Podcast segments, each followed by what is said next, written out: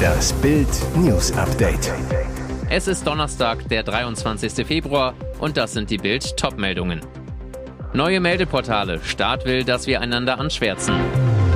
DRK-Studie zu psychischen Erkrankungen. Zu viele Krankmeldungen bei U30-Jährigen wie noch nie. Kathi Hummels, wenn Matz eine neue hätte. Will unsere Regierung, dass Bürger einander verpetzen? Bund und Länder fördern Internetportale, auf denen Bürger Vorfälle melden sollen, die zwar nicht strafrechtlich relevant sind, aber nach ihrer Auffassung diskriminierend waren. Neuestes Beispiel die Meldestelle Antifeminismus, die vom Familienministerium von Lisa Paus gefördert wird. Gemeldet werden sollen konkrete Bedrohungen von Personen, etwa Mitarbeiterinnen und Mitarbeiter von feministischen Organisationen, aber auch Kampagnen gegen geschlechtergerechte Sprache, sprich Kritik am Gendersternchen, das eine Mehrheit der Deutschen ablehnt. Auch die Länder richten neue Meldestellen ein oder verfügen bereits über entsprechende Portale. Aus CDU und FDP kommt Kritik an der Vielzahl von Meldestellen. Die Rede ist von Pranger und Manipulation. Julia Klöckner warnt in Bild, wachsame Bürger sind in einem Staat wichtig. Aber dass der Staat zum anonymen Anprangern aufruft, auch nur bei subjektivem Verdacht, das kann einer Gesellschaft massiv zusetzen und gegenseitiges Misstrauen und Unterstellungen schüren. FDP-Vize Wolfgang Kubicki zu Bild, ich halte es nicht für akzeptabel, in einem Rechtsstaat den Pranger zu fördern, jedenfalls nicht mit Steuergeld. Denunziantentum ist ein zivilisatorischer Rückschritt. Corona, Krieg, Wirtschaftskrise. Immer mehr Krisen führen zu immer mehr psychischen Erkrankungen. Das zeigt der Psychreport der DRK Gesundheit, der Bild exklusiv vorliegt. 301 Fehltage je 100 Versicherte in 2022 aufgrund von psychischen Erkrankungen. Negativrekord seit Beginn der Messung im Jahr 1997. Besonders junge Beschäftigte unter 30 Jahren sind betroffen. Bei ihnen sind 2022 die Fehltage wegen psychischer Erkrankungen im Vergleich zum Vorjahr um bis zu 29 Prozent gestiegen.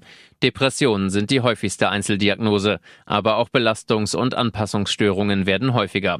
Vor allem Beschäftigte im Gesundheitswesen sind betroffen. DRK-Vorstandschef Andreas Storm, der neue Höchststand bei den psychischen Erkrankungen ist besorgniserregend, weil zunehmend auch junge Erwachsene betroffen sind und im Job ausfallen. Stressreiche Phasen, auch während der Pandemie, hätten für sie das Risiko erhöht, etwa an einer Depression zu erkranken.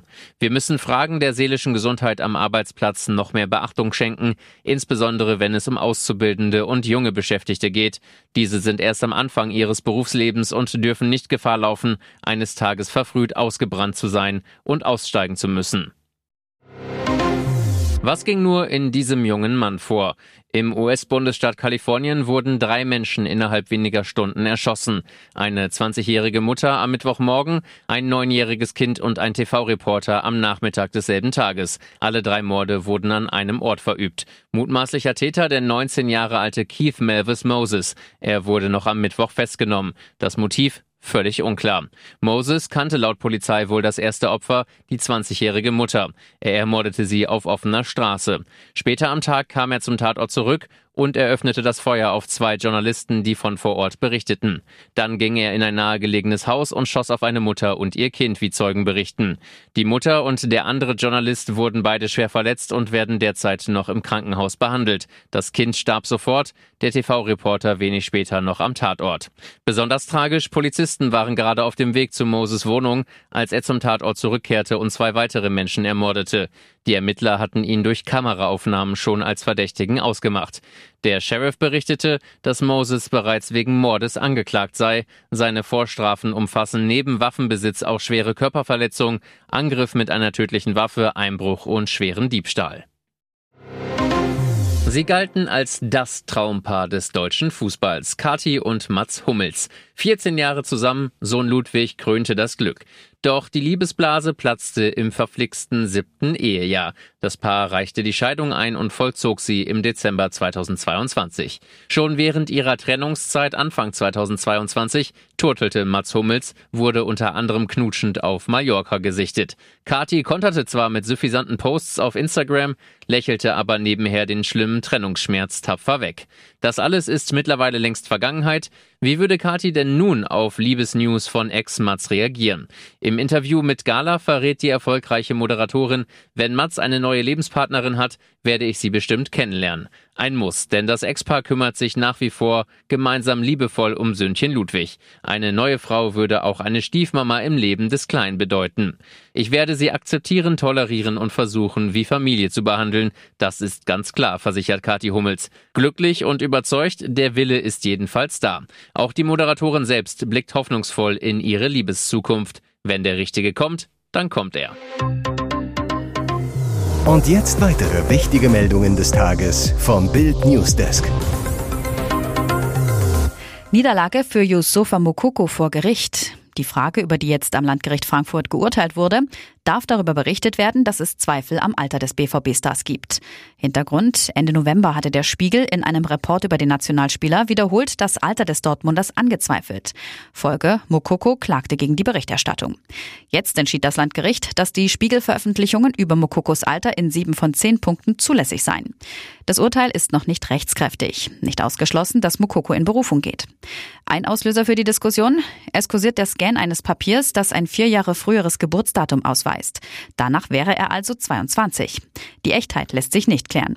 Dr. Isabel Jahn, Sprecherin des Landgerichts gegenüber den Ruhrnachrichten, alles, was den Verdacht eines möglichen falschen Alters oder der Herkunft betrifft, durfte und darf der Spiegel grundsätzlich äußern. Das ist eine zulässige Verdachtsberichterstattung.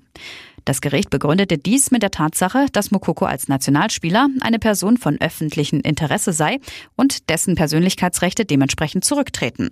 Zudem basiere die Berichterstattung insoweit auf auszureichend Indizien.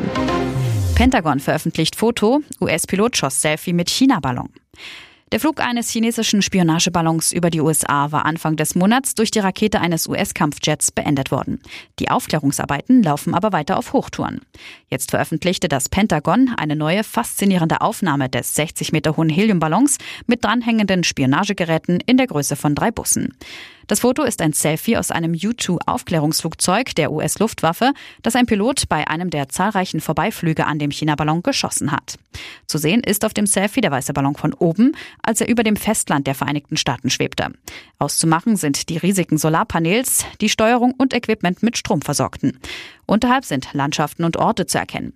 Die Aufnahme ist auch deshalb gespenstisch, dass sie praktisch die Perspektive des Ballons aus einer Höhe von 18.200 Metern zeigt. Der Schnappschuss stammt laut den US-Behörden vom 3. Februar. Einen Tag später holte eine von einem Kampfflugzeug abgefeuerte Rakete den Ballon vor der Küste des US-Bundesstaates South Carolina vom Himmel. Es war der erste Abschuss eines feindlichen Flugobjekts im US-Luftraum seit dem Zweiten Weltkrieg. Hier ist das Bild News Update. Und das ist heute auch noch hörenswert. Debatte um höhere Selbstkosten für Kassenpatienten. Kann ich mir krank sein bald nicht mehr leisten? Mit diesen Reformvorschlägen für die gesetzliche Krankenversicherung hat Professor Bernd Raffelhüschen von der Uni Freiburg in ein Wespennest gestochen.